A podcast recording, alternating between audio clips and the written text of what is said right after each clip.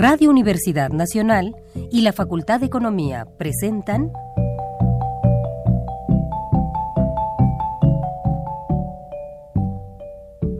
Los bienes terrenales.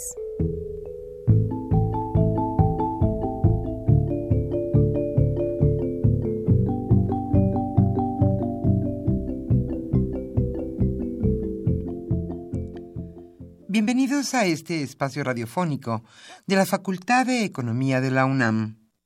Como cada semana, estamos aquí con ustedes para reflexionar sobre un tema interesante relacionado con la economía, la política, la cultura y las cuestiones sociales. En nuestra mesa de análisis participan destacados especialistas, quienes nos acompañan hoy en este estudio y como siempre, le invitamos a participar en este programa a través de sus llamadas telefónicas. Para nosotros es un gusto saber que usted desde su casa, desde su oficina o en el lugar donde se encuentre, se interesa en el tema que tratamos. Nuestro número 5536 8989. Repito con mucho gusto, 5536 89 89.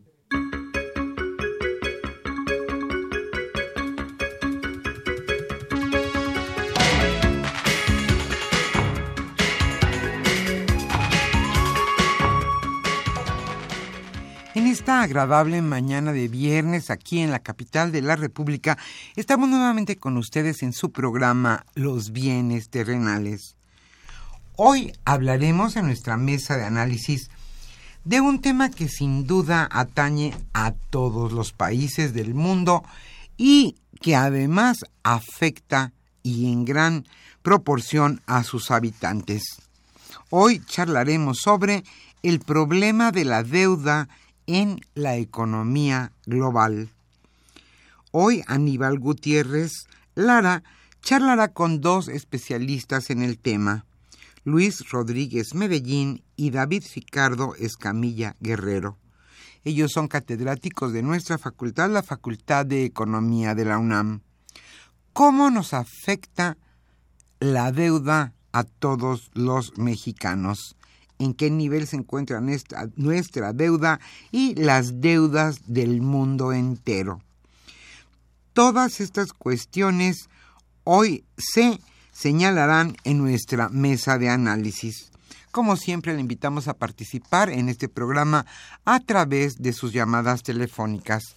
Hoy estaremos obsequiando la revista Economía Informa, correspondiente a los meses septiembre-octubre de 2016. Le invitamos a participar. Pero antes de iniciar nuestra mesa de análisis, le invitamos a escuchar la economía durante la semana.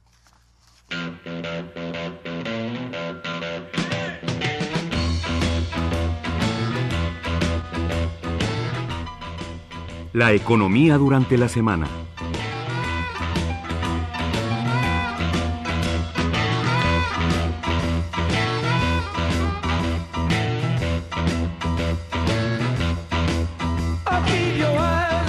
¿A qué nivel se encuentra la deuda de México? Este año el conjunto de obligaciones a cargo del Estado, conocido como requerimientos financieros del sector público, llegó a 8 billones 850 mil 168 millones de pesos. Esta es una cantidad que equivale a 47.31% del Producto Interno Bruto es decir, del valor de la economía mexicana. La proporción supera en 10 puntos porcentuales a la registrada en el cuarto trimestre de 2012, cuando empezó el actual gobierno.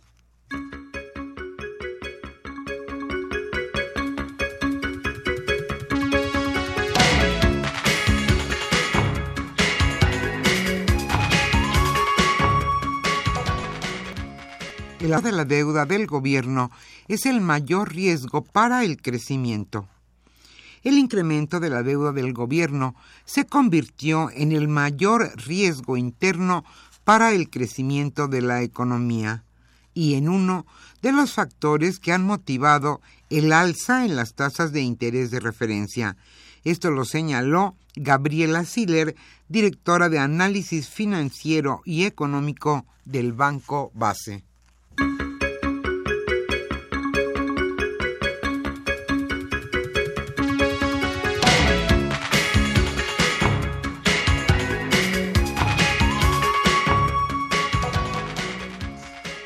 Oliver Hart y Ben Holstrom, Premio Nobel de Economía 2016.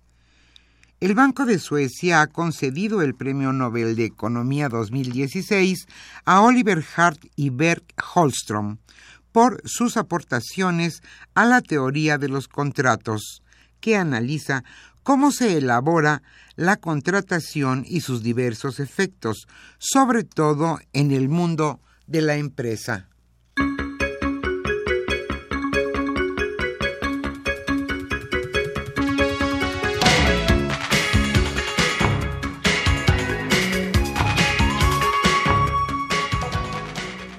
Reconocen a Bob Dylan con el Premio Nobel de Literatura 2016.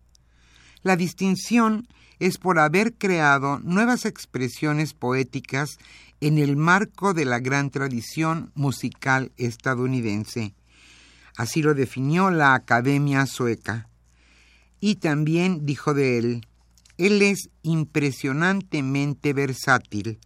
Ha estado activo como pintor, actor y guionista. Esto lo indicó en especial la vocera de la Academia Sueca. Con un párrafo de tres líneas, esta academia puso de cabeza al mundo. El Premio Nobel de Literatura 2016 ha sido otorgado a Bob Dylan por haber creado nuevas expresiones poéticas en el marco de la gran tradición musical estadounidense. Por vez primera, en aquel rancio salón, en un barrio de Estocolmo, se escucharon risas al mismo tiempo que expresiones de incredulidad desaprobación, hurras y vítores, y, y opiniones en contra, como el año pasado, cuando distinguieron con el mismo galardón a una reportera. Pero usted juzgue. A continuación, con muchísimo gusto, les en, este programa usted podrá escuchar la que han considerado mejor canción de todas épocas. Antes le volvemos a indicar que esperamos con mucho gusto sus comentarios, preguntas y sugerencias a través de nuestro número 55 36 89 89. La revista que hoy obsequiaremos es Economía Informa. Y ahora sí le invitamos a escuchar Like a Rolling Stone.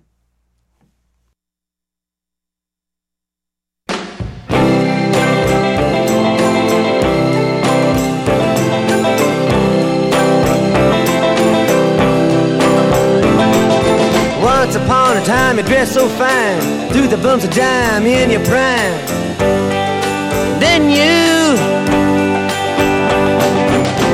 People call, say beware doll You're bound to fall, you thought they were all Kidding you.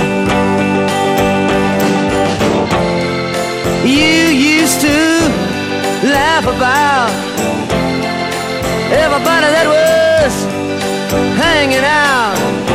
Now you don't talk so loud. Now you don't seem so proud having to be scrounging. Your next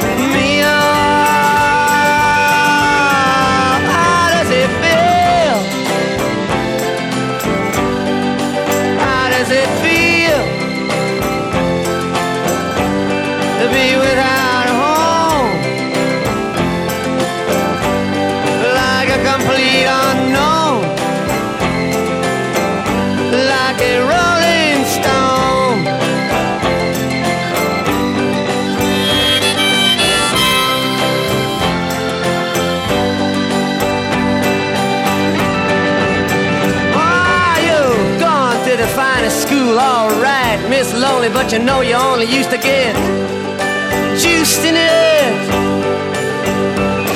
Nobody's ever taught you how to live out on the street, and now you're gonna have to get used to it. You say you never compromise with a mystery tramp, but now you realize he's not selling any into the vacuum of his eyes and say, Do you want to make a deal?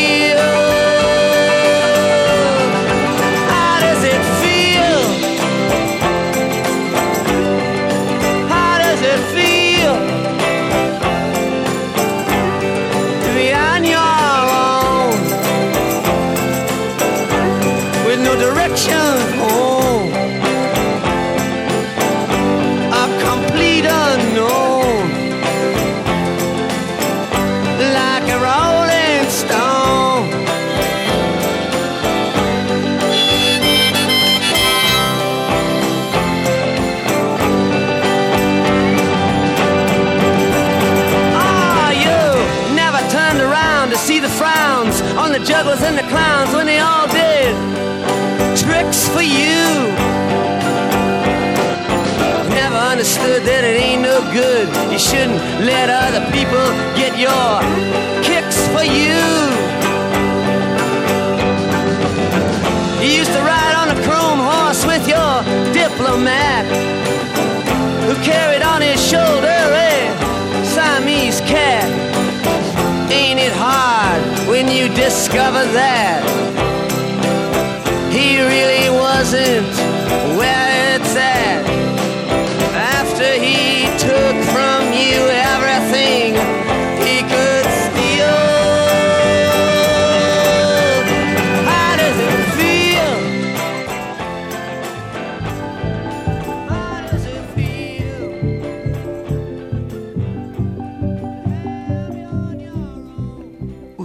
Escucha los bienes terrenales.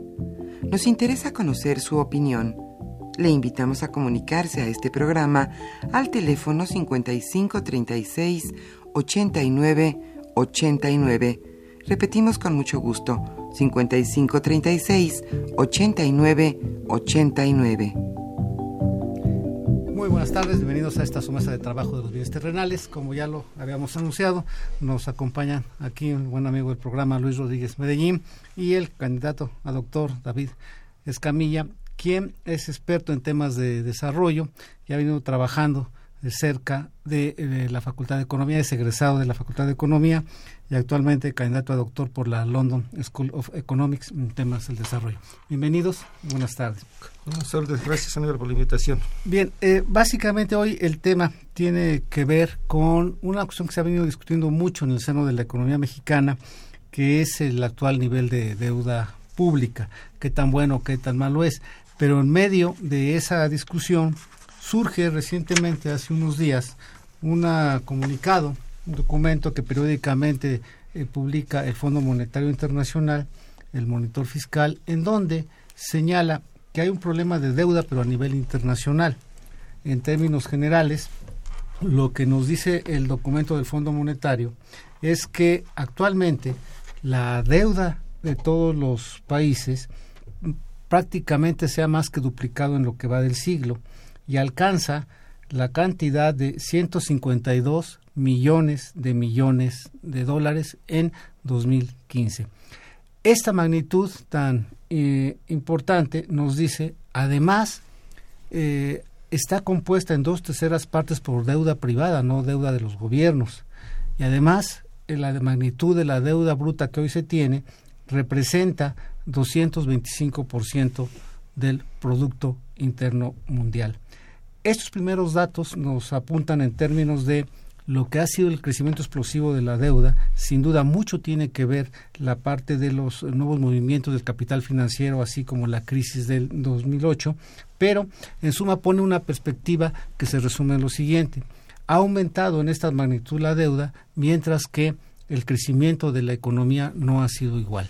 Esto es, la deuda está creciendo más que lo que crece la economía, que es un argumento similar al que las agencias calificadoras le aplicaron a la economía mexicana hace unas semanas, en donde le cambiaron su perspectiva de estable a negativa. Esto es, hacia adelante puede haber problemas, básicamente es lo que esto nos dice. ¿Y por qué puede haber problemas?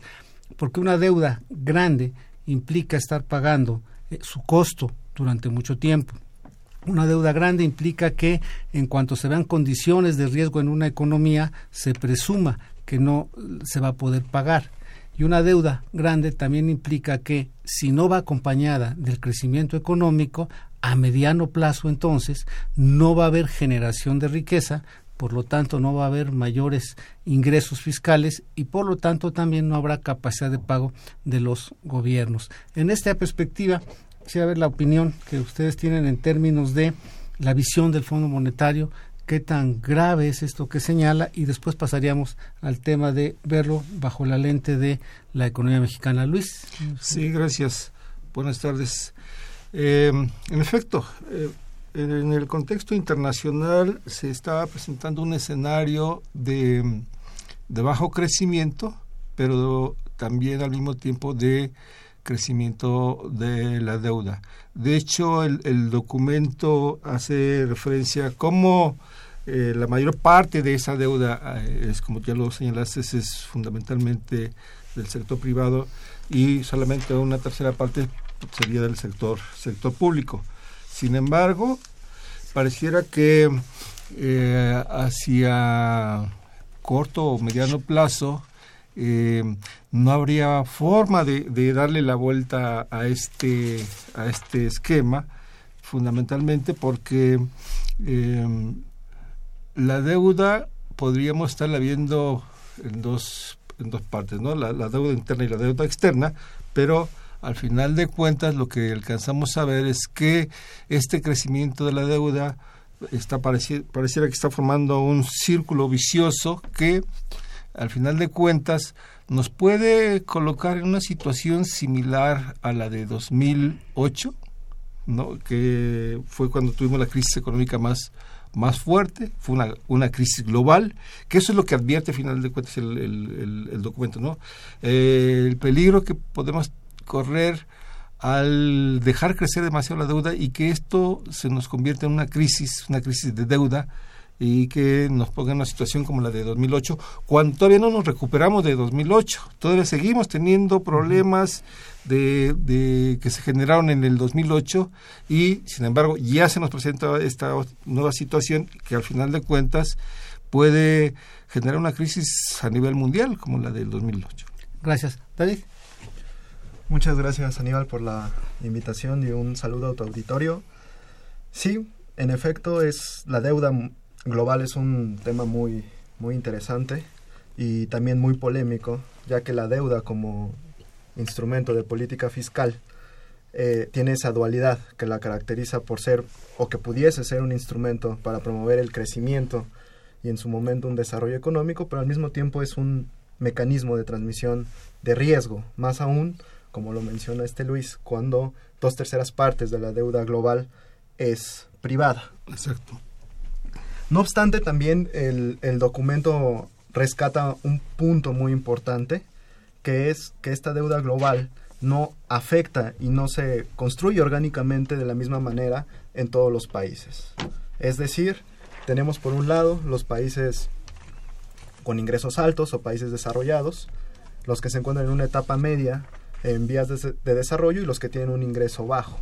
Y entonces el documento yo creo que uno de, sus objetivos es aclarar puntualmente que eh, la deuda puede jugar un papel distinto en cada uno de ellos. En otras palabras, dependiendo en la fase de desarrollo en la cual te encuentres, la deuda puede ser o no un instrumento eh, que los pudiera favorecer. Sin embargo, también es claro que, el alentecimiento del crecimiento económico a nivel mundial pone un poco en duda eh, eh, la deuda como un instrumento positivo. Entonces hay que estudiar a detalle los mecanismos de transmisión, tanto positivos como negativos, en todos los grupos de países para poder diseñar una política fiscal eficiente. Ha señalado un punto importante en términos de cuando un elemento de este tipo, sea la deuda, el mismo déficit, el tipo de cambio, son considerados como objetivos o como instrumentos de política económica. ¿no? Y aquí en México hemos vivido etapas donde un instrumento lo convierte en objetivo y a la larga pues esto no, no llega a funcionar, ¿no Luis? Sí, en efecto, en efecto. Y el documento, habría que rescatar que hace dos, dos preguntas que me parece que son importantes. Es qué tan alta es la deuda privada y pública, ¿no? Y hasta qué punto estamos en proceso de, desapalancamiento.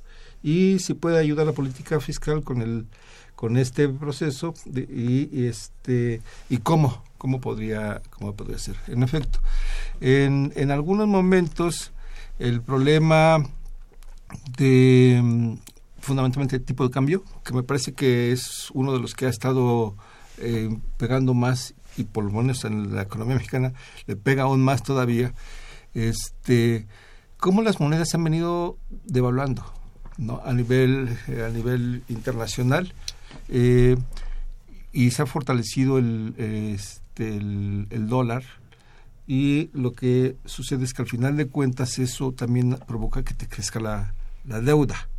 Pero al final de cuentas, si tú quieres controlar el tipo de cambio, que eso ya lo hemos experimentado también acá en, el país, esto nos puede provocar otros, otros problemas. Entonces, sí, yo creo que instrumentos y objetivos de política económica evidentemente nos, nos ponen en una situación de, de un análisis más detallado, como bien señala David, y me parece que por ahí tendríamos que buscar realmente cuáles son esos puntos, ¿no? o cuál es el, detalle del análisis para poder ver en dónde se tenía que aplicar alguna política o, instrumentar medios para poder salir de esa situación. Bueno, aquí entonces tenemos dos, dos elementos que se están planteando. En términos generales vemos que, pues tal y como decía su amigo John Maynard Keynes, Luis, tienes política monetaria y política fiscal para atacar esto. Parte del documento del Fondo Monetario dice, David, que la política monetaria ya está dejando de ser útil, ya está en los márgenes, en virtud de que una política monetaria para el crecimiento implica que los gobiernos inducen que baje mucho la tasa de interés, que el dinero sea barato, o que haya transferencias, subsidios a la economía o a las familias para que tengan dinero, liquidez, y esto se traduzca ya sea en esquemas de consumo o de inversión que permitan que la economía se recupere pero ya llevamos un largo periodo de políticas de este tipo, apenas recientemente se comienza a mover al alza, por ejemplo, la tasa de interés en Estados Unidos, y pues la inversión no crece a los ritmos que, se esperaba. Por otro lado, entonces quedaría la política fiscal y al respecto el mismo documento del Fondo Monetario señala que la política fiscal tendría que tener dos objetivos, uno el crecimiento y el otro facilitar que eh, las eh, eh, el sector privado y particularmente el sector privado financiero pueda reestructurar deudas y reestructurar a la banca. Efectivamente, yo rescataría el último punto, ¿no? ¿Qué es lo que necesitamos para que ese sector financiero pudiera reestructurar a la banca? Y el primer punto, y que es fundamental, al menos desde mi punto de vista, se tendría que hacer a conciencia una, una reforma estructural financiera en el cual el sector financiero propiamente pudiese ser eh, regulado, es decir, crear un marco legislativo institucional que pudiera eh, eh, regular de manera correcta al sistema financiero, porque si no tenemos esas instituciones, va a ser muy difícil que por sí mismo o libremente el sistema financiero pudiese reestructurar a la banca. Hemos tenido experiencias en el, en el pasado donde no ha podido funcionar de manera eficiente.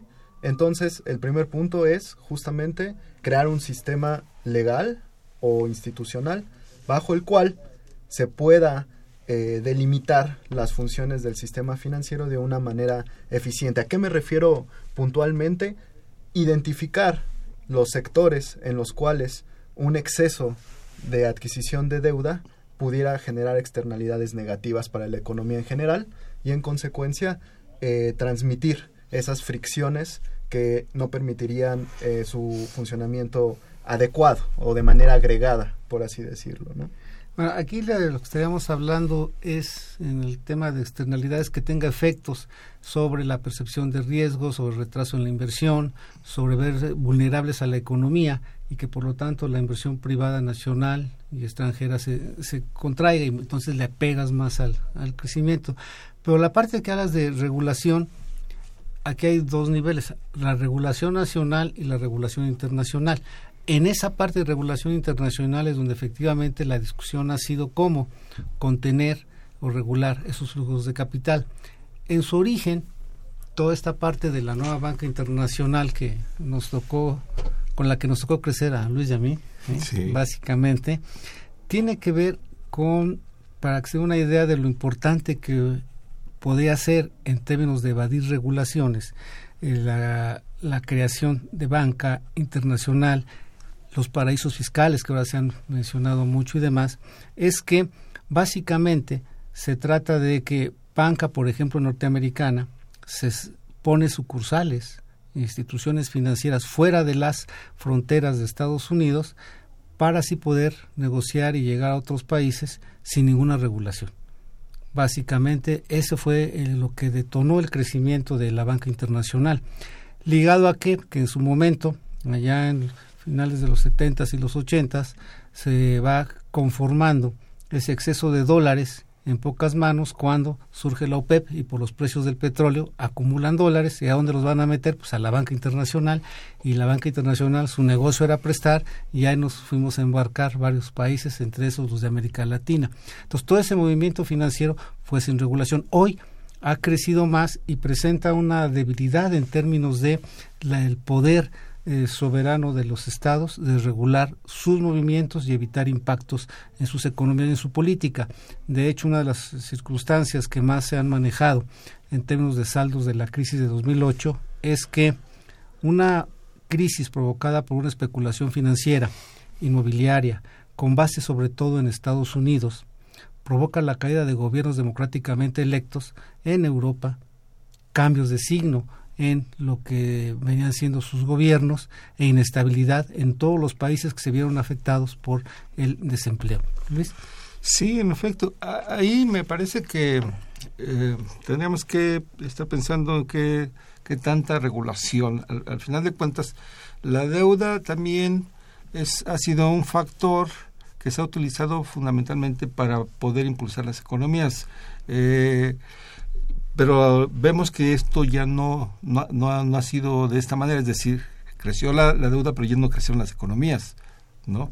Y, y como bien señalaba David, eh, el documento hace la distinción entre economías avanzadas, que son las más endeudadas, definitivamente, eh, las, las economías emergentes, donde la deuda todavía no está tan tan tan grande y la de los países más más pobres no entonces evidentemente los países pobres ya no tienen forma ya de cómo endeudarse ni de cómo pagar evidentemente por lo tanto no tienen tanto este problema. Pero los los países emergentes y, y los países avanzados evidentemente sí tienen esta problemática. Y el punto es si yo le meto demasiada regulación, entonces, ¿cómo puedo estar financiando a los países o cómo puede estar fluyendo los recursos a los países si tengo de alguna manera topes? Lo que no quiere decir es que no, no tengamos regulación, porque evidentemente que se vayan los recursos hacia los paraísos fiscales donde no tienen control, no, no hay controles y pueden circular libremente, este tampoco nos tampoco nos, nos, ayuda porque no, no está yendo el dinero hacia el financiamiento del crecimiento económico. Me parece que ahí tenemos que estar mirando muy claramente cómo entrarle a esa a esa parte que bien señalas David. Sí el nivel de regulación óptima en cualquier sector independientemente del, del financiero definitivamente es una cuestión sensible por así decirlo y en mi opinión creo que está muy anclada a la corriente eh, eh, ideológica en términos económicos al cual, al cual pertenezcas o al cual creas, ¿no? A final de cuentas. No obstante, eh, efectivamente, la situación de la deuda o el potencial que puede tener la, la, deuda en los países en diferentes etapas de desarrollo es como lo hemos descrito hasta ahorita, Pero yo creo que en países menos desarrollados o los países más pobres, la deuda puede llegar a ser un mecanismo de desarrollo y de crecimiento económico principalmente sustancial. Si nos basamos un, poco en esa teoría de los años 80 del, big push o del, o del empuje necesario que puede tener una economía desde, desde, el desde su interior o financiada desde el exterior por cualquier organismo y utilizada de manera correcta y de manera eh, eh, eh, inteligente, como lo dice el documento, creo que pudiera llegar a ser un mecanismo, digamos, prometedor. Evidentemente, en, en los países más desarrollados, donde la, la constitución de la deuda es privada, también el documento lo menciona. No importa tanto el nivel de deuda, o más bien importa, pero hasta cierto punto. Lo que importa es la velocidad con la cual esa deuda pueda ser cubierta y adquirir nueva. Porque ya que estamos hablando que la mayor parte de la deuda está concentrada en los hogares, llega un punto, va a llegar un punto en el cual, por el nivel de endeudamiento, los hogares no van a poder seguir adquiriendo deuda para promover el consumo y en generar cualquier efecto multiplicador a nivel agregado. Entonces es fundamental considerar los dos aspectos. El nivel de la deuda sí, sí se importa, pero más importante es la velocidad de apalancamiento o de liquidez que puedas tener para cubrir esa deuda, adquirir nueva y enfocarla en los sectores estratégicos de desarrollo. Y empieza el documento de una manera muy, muy, correcta, es decir, la deuda utilizada como instrumento para ser invertida en procesos de innovación está directamente vinculada a eh, eh, efectos positivos en el crecimiento agregado. Y esta teoría pues fue desarrollada desde los años 90 en, en, esos modelos de crecimiento endógeno, ¿no? De, que consideran un sector generador de ideas o de investigación y desarrollo, en el cual eh, se genera nuevos invenciones, como lo fue en los años 20, 30 en Estados Unidos, y que promueven un crecimiento sectorial y en consecuencia un incremento en el Producto Interno Bruto, al menos nominal, ¿no? Sería entonces, a ver, una deuda que te permite generar capacidades productivas, en este caso, que te fortalece tu capacidad de generar riqueza, de crecimiento y demás, genera al mismo tiempo capacidad de pago. Y puedes ir inmediatamente ir renegociando, modificando esquemas de endeudamiento, siempre y cuando su sentido sea generar crecimiento. Es como muchos de nuestros conocidos, lo vivimos en algún tiempo, tú sí. estás ahí todavía en esa etapa donde te endeudas y tienes que pagar una beca, ¿no?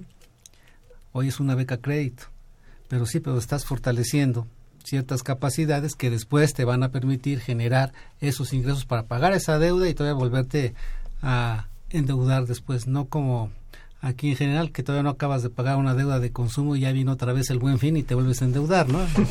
Contrataste deuda 18 meses para una tele y ya vas por otra tele y todavía no acabas de pagar la primera, ¿no? no vas por Entonces, los refrigeradores, ¿no? Ahora, ahora toca el refri.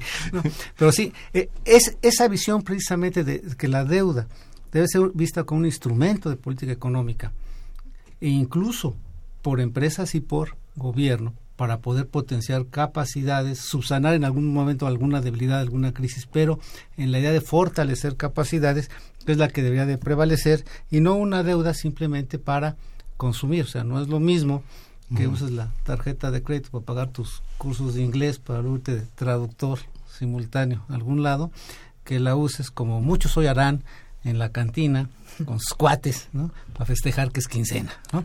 Bien, eh, si me permiten, entonces eh, vamos a continuar, Luis, con sí. el tema ahora de economía mexicana. En economía mexicana se habla de esa posibilidad de que la deuda hoy sea un lastre. Vemos los datos y decimos la deuda como tal, esto es aquella, aquello que debemos, que debe el gobierno por financiamientos, pues está llegando a niveles del 48-49% del producto si le agregamos otro tipo de compromisos financieros como han sido el rescate de ahorradores, el rescate eh, carretero, eh, pensiones, subsidios, etcétera, todo es financieros del sector público, el agregado más amplio de deuda, el cual está prácticamente en 50.5% del Producto Interno Bruto. Pero cuando regresamos al dato del 225% del mundo, cuando regresamos al dato de Japón, Estados Unidos con 100% o más, entonces, más, del 100. digo, y nos dicen que esto está mal, ahí las mismas calificadoras apuntaron que básicamente se trataba de que teníamos esa deuda, había crecido, por verlo así, la deuda financiera, la deuda por financiamiento, de 2006 a 2012 pasó de 18.8 a 34.3 puntos del PIB. La deuda 2012-2016 está pasando de 34.3 a 48.5, 15 y 14 puntos porcentuales en cada administración más o menos. Pero esto se está traduciendo en crecimiento. Yo les consultaría sobre las afirmaciones de otro egresado de la Facultad de Economía, de José Ángel Gurría, que señala, pues, estamos bien, no hay problema comparado con lo que está pasando en el mundo, porque esa deuda es lo que hoy nos está permitiendo crecer, pero al 2%, ¿cuál es tu opinión sobre esto? Sí, mira, eh, me, parece que eh, cuando hacemos el comparativo internacionalmente, evidentemente, eh, si nos comparamos con las economías avanzadas, con una deuda de más del 100% de su Producto Interno Bruto, nosotros andamos como por el 50, 50 y 2%, evidentemente pues no estamos tan, tan mal. Y de hecho eh, en, algunos análisis han señalado que este que el riesgo no es no es mayor dado que todavía es manejable es, es, eh, ese porcentaje de deuda. Pero es evidente que eh, la brecha entre deuda y crecimiento se hace cada vez más, más grande, pareciera que abres las, las tijeras, ¿no?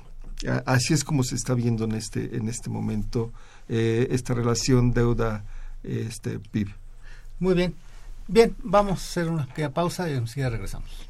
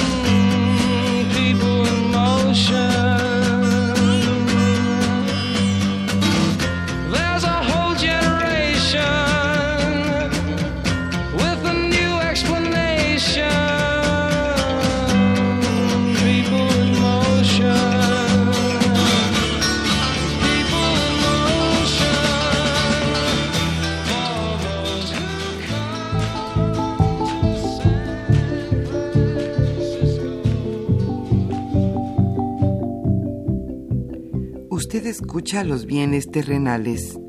Nos interesa conocer su opinión. Le invitamos a comunicarse a este programa al teléfono 5536 89 89. Repetimos con mucho gusto, 5536 89 89. Bien, estamos de regreso aquí en su mesa de trabajo, los bienes terrenales. Nos acompañan David Camilla y Luis Rodríguez Medellín. Bien, vamos a dar paso a algunas preguntas. Karina Montoya Gómez de Naucalpan. Dice, ¿qué requisitos debe cumplir el gobierno para contraer deuda? Me refiero si necesita la aprobación de diputados o senadores. Es absurdo que se siga contratando deuda para obras de relumbrón como el aeropuerto y no se atiendan necesidades de la población. Basta de higas, los políticos no atienden el bien común, solo hacen negocios y endeudan más al país, concesionan carreteras, dan obra a sus amigos, crean empresas fantasmas, hacen construcciones que no sirven a nadie, etcétera, etcétera. Pues resume aquí, doña Karina, buena parte del sentir de mucha gente. Pero efectivamente, para contratar deuda hay un techo que se le da al gobierno, se la, para el Ejecutivo Federal, esa deuda la aprueba la Cámara de Diputados En efecto. y Sí. le pone un tope. De hecho, en la. Constitución está establecido que el gobierno federal puede contratar este, empréstitos. O sea, desde la Constitución está señalado que sí pueden contratar.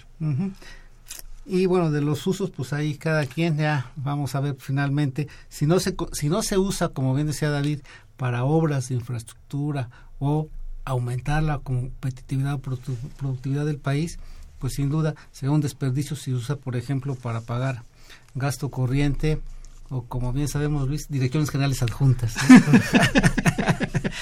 Bueno, gracias a Karina. Santiago Montesinos de Coacalco. Yo considero que la deuda del gobierno es básicamente por el despilfarro y las raterías de los políticos. No se explica de otra manera. No se hacen carreteras ni hospitales ni nada. Vamos, no se tapan ni los baches. ¿Dónde está el dinero de la deuda?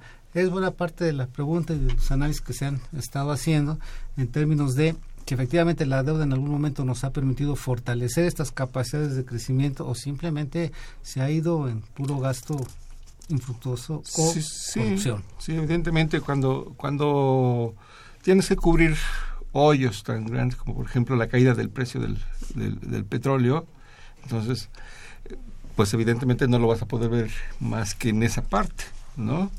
Este, pero, evidentemente tiene, tiene toda la razón los, eh, los, los radioescuchas.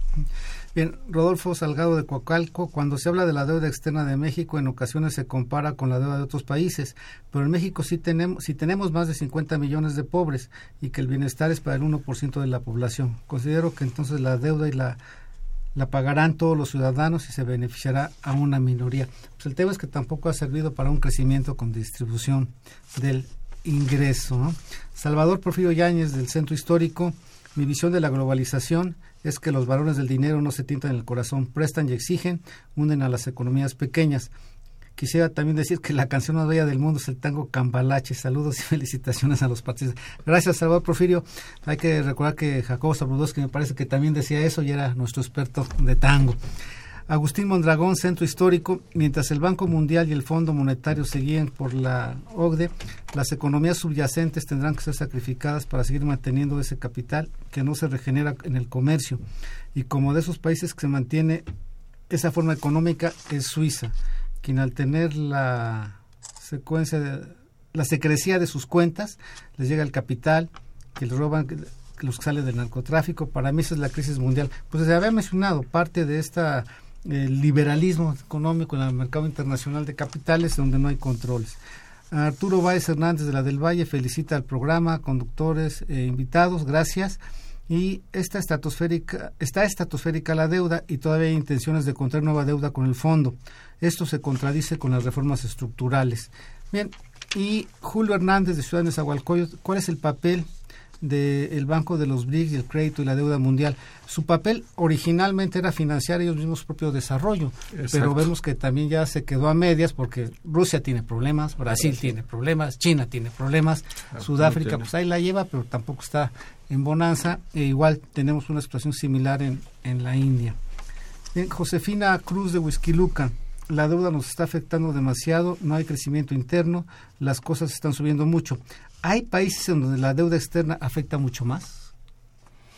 Creo que eh, depende de, mm, de la parte estructural de la economía, ¿no? Este, si tu economía es, es fuerte, sólida, eh, podrías tener mayor eh, capacidad de endeudarte y de poder salir de ella.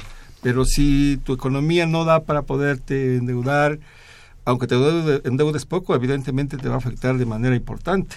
Exactamente, y ahí es donde entra la interacción con el mercado real de la economía y con la parte de política monetaria también. Dependería mucho eh, el dinamismo de, la economía real y también es necesario considerar los niveles de inflación que dicho país eh, tenga en ese momento, así como su tipo de cambio. Son variables importantes que hay que considerar a nivel agregado para poder adquirir deuda externa. Y nuevamente llegamos al, al punto, ¿no? No importa tanto si es mucho o es poco, eso es muy relativo, sino tu capacidad como economía de pago de dicha deuda y de estarla renovando y e invirtiendo de manera correcta en los sectores importantes.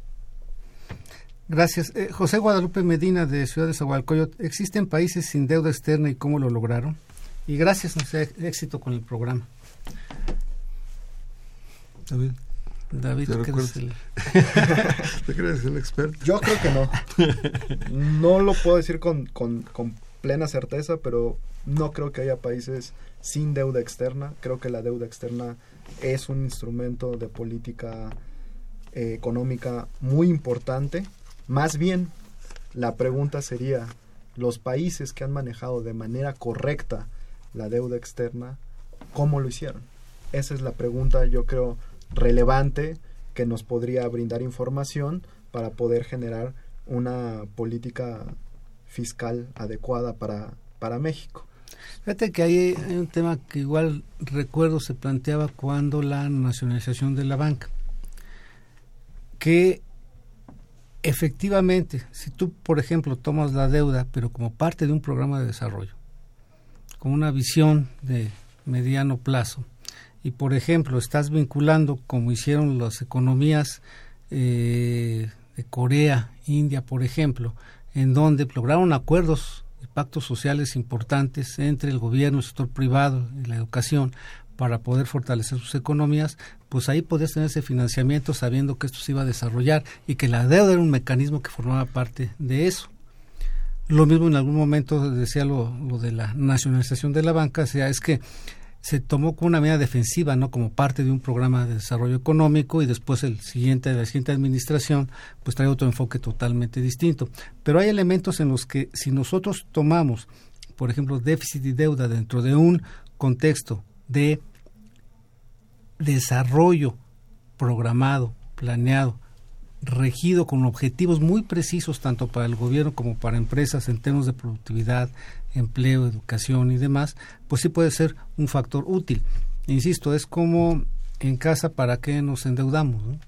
Si nos endeudamos para fortalecer capacidades, fortalecer activos, patrimonio, está bien, pero si se van por fiestas y pachangas y demás, pues no te sirvió esa deuda. ¿no? Sí, mira, yo, yo este tomaría el- los periodos en los que en los que se, se presenta esta parte y atiendo un poco lo que señalaba David. eh, México me parece que ha sido de los alumnos más aplicados en términos de, de, este, lo que te piden las- los organismos internacionales financieros para poder eh, este, tener acceso a, a- a la deuda, ¿no? Si se recuerdan, allá en, el- en los 80, 86, 87, digamos, el pico más alto de la, de la deuda este, mexicana andaba como por el 73%, alguna cosa así del, del PIB. Después cae y vuelve, y cae, pero acuérdate que ¿Qué es lo que sucede en, eh, los noventas, aproximadamente, a inicios de los noventas, en la primera mitad de los noventas? Viene una reestructuración de la, de la deuda importante que eso te permite eh, tener un, un margen de maniobra importante. Después viene otra vez eh, la crisis del, del 95, 94, 95, 96, donde otra vez crece la deuda, pero ya no crece como los de los como los 80s, simplemente ya va al 35%, con res- o sea, casi la mitad de lo que teníamos en los 80s. Entonces a mí me parece que también es importante cómo los plazos en los que se contrata la, la deuda es, es fundamental.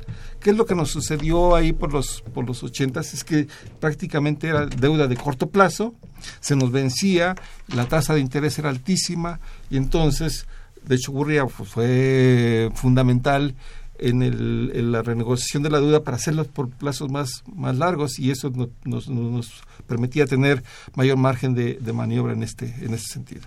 Sí, y yo recuerdo que lo peor que podemos hacer, nos lo enseñaba nuestro maestro José Manuel Quijano, ¿sí? Lo que puede hacer es que contrates deuda para pagar deuda, ¿no?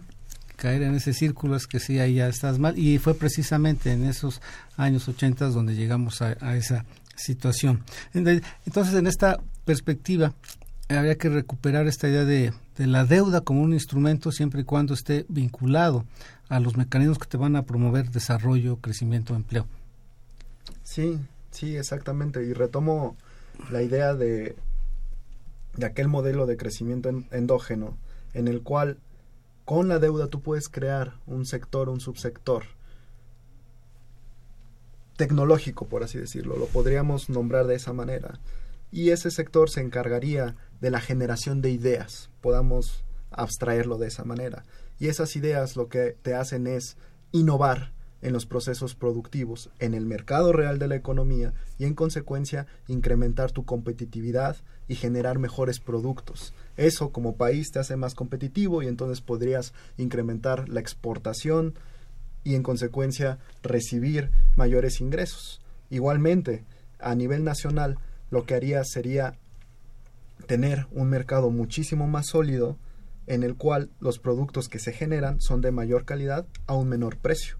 Es decir, todos nos beneficiaríamos si la, deuda como instrumento se utilizara de manera correcta. Y aquí me gustaría rescatar un poco el sentimiento general de, nuestro auditorio, de las preguntas que, que nos hicieron. Y, y en efecto, ¿no? Si nosotros miramos nuestro caso particular, podemos decir la deuda que está contratando el país, no se materializa o no lo puedo ver de manera directa. Y aquí es donde entra un punto fundamental también. La deuda como política económica debe estar permeada con un carácter de transparencia. Y yo creo que así todos los mexicanos nos sentiríamos más satisfechos o estaríamos más conscientes de cómo se usa ese, ese recurso. Igualmente, como lo mencionó este, este Luis, la deuda se utiliza para muchísimas cosas, no necesariamente para poder mantener un alumbrado eh, funcionando en, en la calle donde yo vivo. Y hay que considerar el contexto macroeconómico y, e, e histórico en el cual nos encontramos ahorita y rescato esta idea porque es fundamental. Cuando, como lo menciona Luis, cuando tienes un hoyo tan grande como es el diferencial del tipo de cambio ahorita o la caída del precio del petróleo, entonces la deuda ahí puede fungir como un instrumento temporal, yo así lo caracterizaría, temporal, para poder mantener una economía con, con finanzas sanas también. También la deuda puede funcionar en ese aspecto, pero el primordial y el principal, sí, yo me inclinaría que fuese para la inversión productiva y con eh, supervisada, con metas de, eh, de, de competitividad bien establecidas para que no se distorsione el fin último de la adquisición de esos recursos. Gracias, David. Punto adicional es esta parte en donde eh, señala la propia autoridad aquí en México de que el crecimiento entre 2012 y el estimado 2016 de la deuda de 14.2 puntos del PIB, de estos 14, 6 puntos se explican por pens- pensiones, que es una carga que ya desde hace 10 años ad- advertíamos que iba a empezarle a pegar duro a las finanzas públicas y el tipo de cambio que también han señalado. La parte de esta movilidad que hoy hay en la economía global de las monedas, de las paridades, hace que, por ejemplo, en México represente cuatro puntos.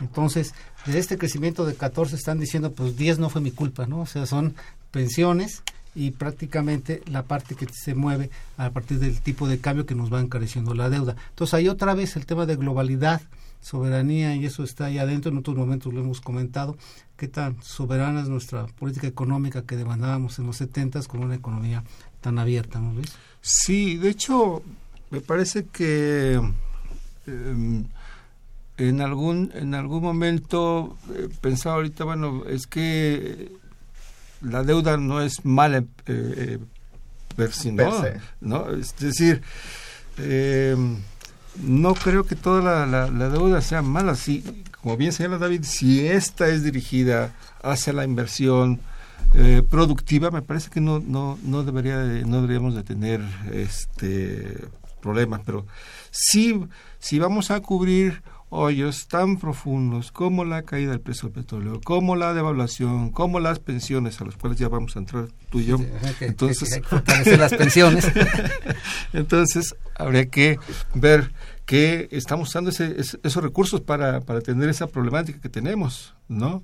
Pero, pero no, no estamos yendo a, a que sea de manera productiva. De hecho, eh, en algún estudio que hacen ahí en la, en la Cámara, se ve muy claramente cómo de 2014 a 2015 este, el crecimiento pasa de 2.2 a 2.5, el del PIB, y el de eh, la deuda que había caído un poquito respecto de 2013 vuelve a subir en, en 2015, ¿no? Entonces quiere decir que te de- eh, decía es como la, la, la, la tijera. La se brecha abre, si se abre se abre la brecha entre deuda deuda y, y este y crecimiento y co- y qué es lo que haces de repente la cierras y, cortas no es cierto y cortas el presupuesto y entonces es un, un efecto de tijera terrible que nos estaremos enfrentando más adelante ¿no? De hecho, ya ahorita en términos de preservar esto, como ha insistido el Banco de México y lo ha retomado Hacienda, pues este ajuste en el gasto que estamos viviendo tiene que ver precisamente con esto que acabas de señalar, ¿no? sí ¿Cómo logro balancear est- esta brecha que se está abriendo? Pues primero dejo de gastar y donde pueda. No tengo un instrumento para elevar los ingresos, pues lo más fácil es reducir el gasto. Bien, José Martínez de Coajimalpa, si México tuviera todo el dinero para pagar su deuda, ¿las mafias financieras dejarían que la pagara? Mm, buena pregunta, hay que ver si... alguna vez a- algún uno de estos maleantes este Pablo Escobar, ¿no? Que se no, fue la aquí deuda en, eh, eh, aquí en México, creo que Carlos Quintero que decía, a mí déjenme, déjenme trabajar y pago toda la deuda. Pago toda la deuda, sí. El licenciado Avilés de Tlalpan, ¿de dónde vamos a tener para pagar tanto dinero? ¿Qué sucede cuando ya no se tiene con qué pagar? ¿Nos, nos embargan? Pues básicamente ahí es que somos países ya con tache en toda la economía internacional, nadie nos va a prestar y también difícilmente nos van a vender a crédito y eso truena a cualquier economía. Sí, eh, yo creo que ese es el peor escenario, ¿no? Que un gobernante podría enfrentar sin, sin lugar a dudas. Y yo creo que el, el mejor ejemplo, un poco a nivel internacional, pues definitivamente es Brasil, ¿no? Si nos si miramos un poco su historia económica, en los 80 Brasil cambia de, de moneda tres veces. Y eso sucede porque justamente se declara la incapacidad de pago a nivel internacional por el mal uso de la deuda adquirida eh, de manera interna. Yo creo que a lo que se refiere a Aníbal, donde tienes tantos taches, al final de cuentas eso genera consecuencias estructurales muy importantes y limita el crecimiento y el desarrollo del país a largo plazo. Es decir, simplemente cambia la trayectoria que un país podía tener y lo sigue manteniendo estancado en un círculo vicioso de endeudamiento, poco crecimiento y en consecuencia un pobre desarrollo social. Sí, efectivamente veremos otro caso, digo, descontando la parte política que es fuerte, la parte de Venezuela. Que tiene Sí, una también. situación similar con petróleo, deuda, inflación, desabasto. Bien, les agradecemos mucho aquí a Luis Rodríguez y a Gracias, Aníbal. Camilla que nos hayan acompañado esta tarde. Le- a nombre de la producción de Espinosa, les vamos a agradecer que nos hayan acompañado. Este fue su programa de Los Bienes Terrenales, un programa de la Facultad de Economía y Radio Universidad Nacional Autónoma de México. Muchas gracias, buenas tardes, nos escuchamos dentro de ocho días.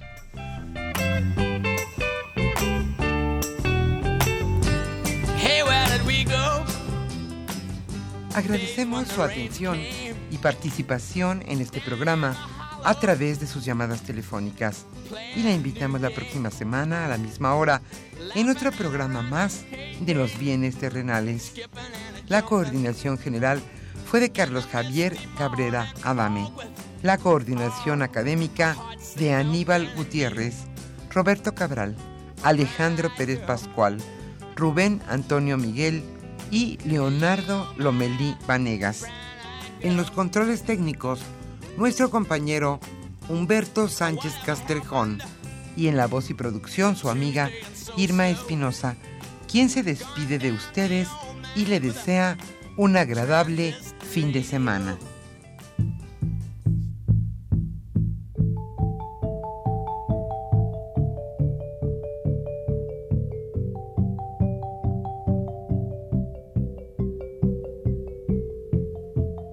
Radio Universidad Nacional y la Facultad de Economía presentaron Los bienes terrenales.